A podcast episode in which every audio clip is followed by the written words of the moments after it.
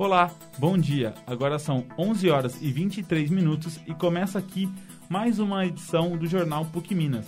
Eu sou Guilherme Couto e estou acompanhado pelo Arthur Albuquerque e estes são os destaques desta terça-feira. América, Atlético e Cruzeiro. Confira como foi o final de semana dos times da capital mineira. Corinthians derrota o Santa Fé e conquista o tricampeonato da Libertadores Feminina. Com gol de Nicão, Atlético Paranaense vence o Bragantino no Uruguai e garante o bicampeonato da Sul-Americana. Após vencer o Brasil de Pelotas no estádio Bento Freitas, Botafogo garante a taça da Série B com uma rodada de antecedência. LeBron James acerta a Zaya Streethard e gera briga generalizada em partida da NBA. Verstappen reage, mas não impede vitória de Hamilton no GP do Catar. Bom dia, o Jornal PUC Minas está no ar.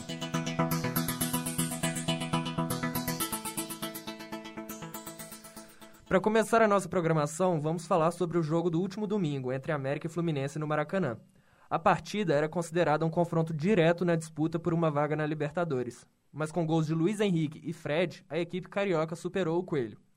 Com a derrota fora de casa, o América permaneceu com 45 pontos, caiu para a décima posição na tabela do campeonato e viu suas chances de ir para a Libertadores diminuírem.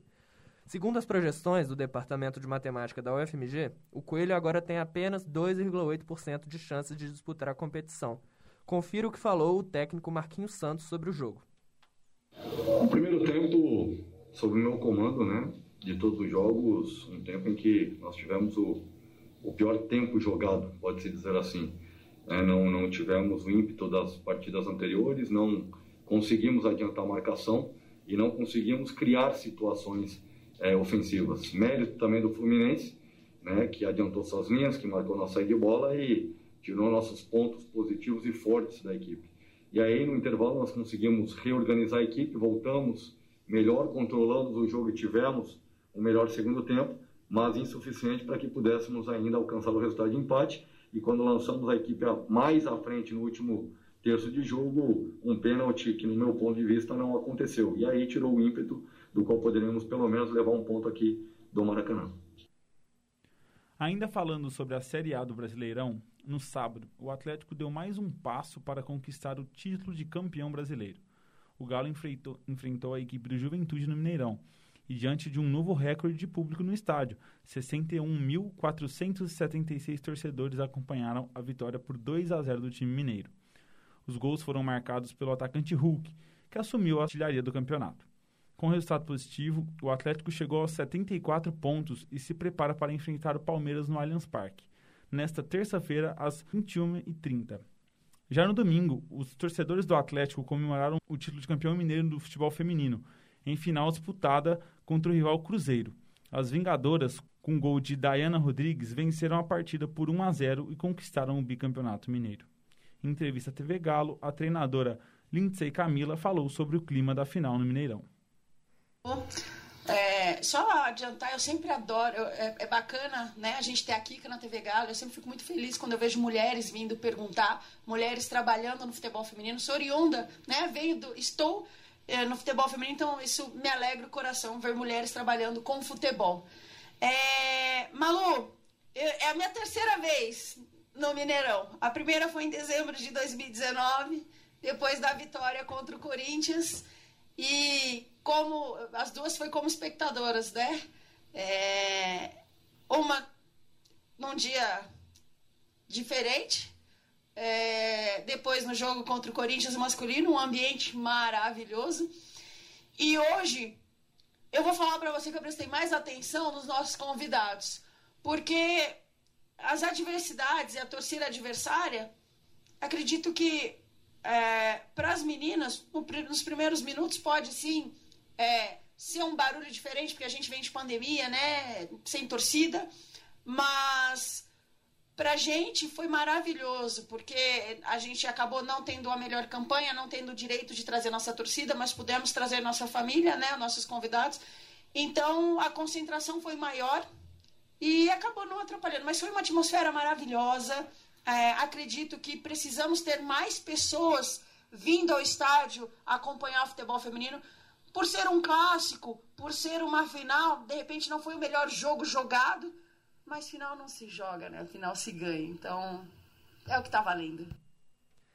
Já sem chances de acesso e com a permanência praticamente garantida na segunda divisão, o Cruzeiro foi a São Luís, no Maranhão, para enfrentar o Sampaio Correia em partida válida pela penúltima rodada do Brasileirão Série B. A Raposa ficou apenas no empate com a equipe maranhense e agora se prepara para enfrentar o Náutico na última rodada do campeonato, em jogo que marca a despedida dos atletas Rafael Sobes e Ariel Cabral.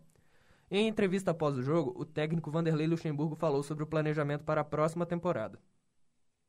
Primeira coisa, primeira coisa mais importante, a melhor contratação, a melhor contratação para a próxima temporada que pode acontecer é o Cruzeiro entender que o mercado é muito ágil, muito rápido, as coisas acontecem com uma velocidade muito grande, macarrão se come quente, se esfriar é muito ruim. Então, eu acho que a melhor contratação é o transfer ban. Se você não tem um transfer ban, você não adianta pensar em temporada nenhuma para o ano que vem. Porque se o transfer ban for chegar em, em, em janeiro ou final de dezembro, todos os jogadores de mercado já foram contratado, contratados. Então você fica devendo, fica, você fica atrasado na matéria.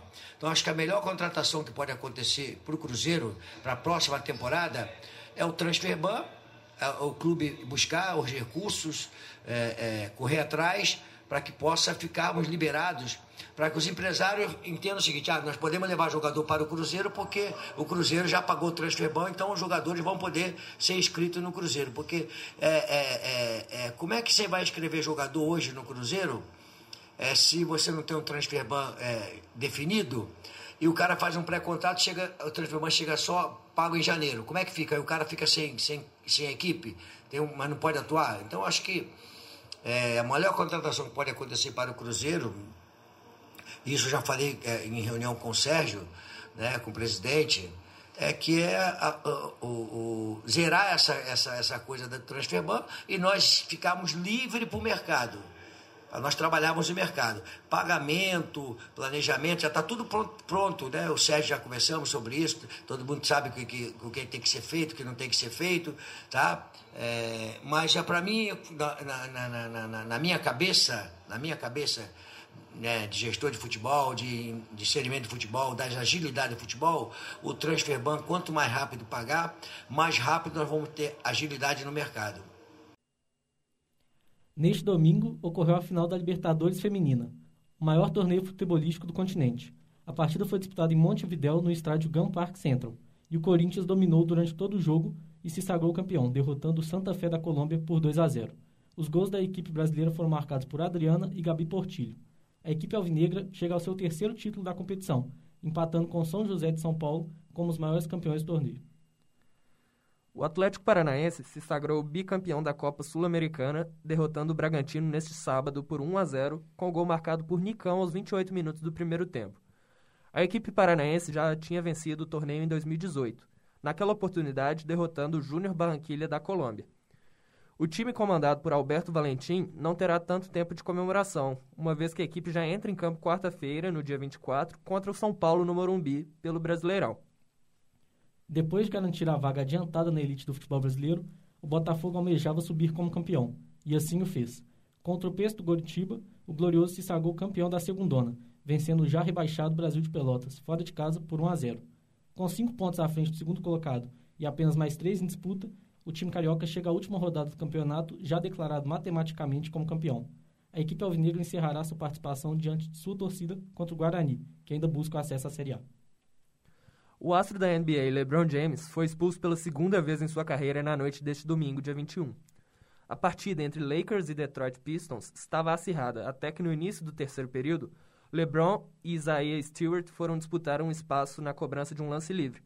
Porém, o craque dos Lakers acabou acertando o rosto do pivô dos Pistons, gerando a indignação do atleta, que teve de ser contido por seus companheiros de equipe. Após o incidente, o jogo foi retomado e terminou com a vitória do time de Los Angeles por 121 a 116. Para encerrar a nossa programação, vamos falar sobre o final de semana da Fórmula 1. Punido horas antes do inédito GP do Qatar, Max Verstappen largou em sétimo lugar neste domingo e alcançou a segunda colocação ainda na quinta volta. A reação, contudo, não foi o suficiente para impedir a segunda vitória seguida de Lewis Hamilton, que largou na pole position e terminou na mesma posição, tornando-se o primeiro piloto da Fórmula 1 a vencer uma corrida no Circuito Internacional de Losail. palco de uma etapa da categoria pela primeira vez na história. Com a nova vitória, a centésima segunda da carreira, Hamilton chegou a 343 pontos, oito atrás de Verstappen, líder do campeonato, com 351. Após vencer o GP do Brasil em uma corrida histórica na semana passada, o britânico deu uma volta de comemoração segurando a bandeira brasileira. Neste domingo, o piloto levantou outra bandeira, em um posicionamento político contra leis discriminatórias do Catar. Hamilton entrou na pista vestindo um capacete pintado pelo brasileiro Rai Caldato, com uma versão da bandeira LGBT, criada pelo designer Daniel Quasar.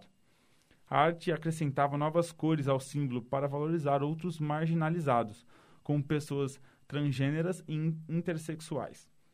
Agora restam apenas duas etapas para o fim da temporada. A próxima será na Arábia Saudita, no próximo domingo, enquanto a última será marcada para o dia 12 de dezembro nos Emirados Árabes.